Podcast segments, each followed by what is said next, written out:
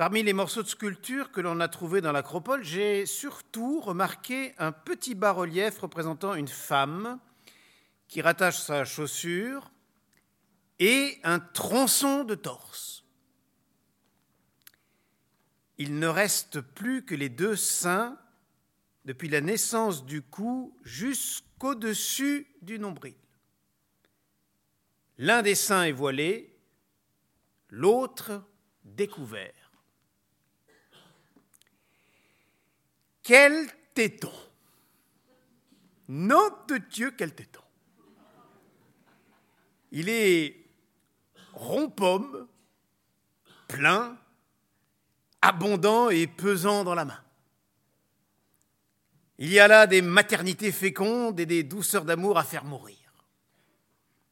La pluie et le soleil ont rendu jaune-blond ce marbre blanc, c'est d'un ton fauve qui le fait ressembler presque à de la chair.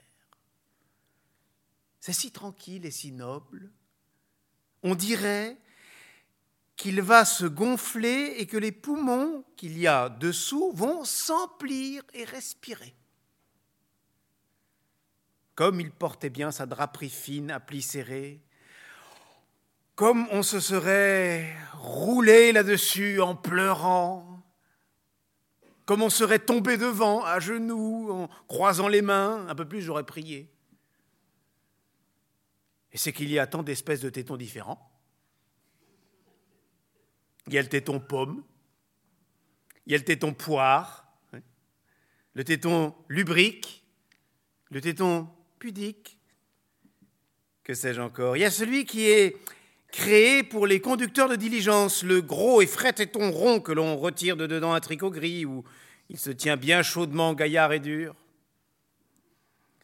Il y a euh, des deux tiers de tétons vus à la clarté des lustres au bord des loges de théâtre tétons blancs et dont l'arc semble démesuré comme le désir qu'il vous envoie. Ils sentent bon cela. Ils chauffent la joue et font battre le cœur. Sur la blancheur de leur peau reluit l'orgueil. Ils sont riches et semblent vous dire avec dédain Branle-toi, pauvre bougre, branle-toi, branle-toi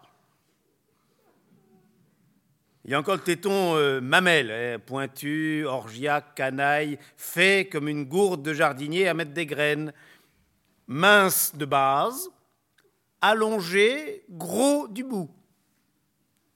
C'est celui de la femme que l'on baise en levrette, toute nue, devant une vieille psyché en acajou plaqué.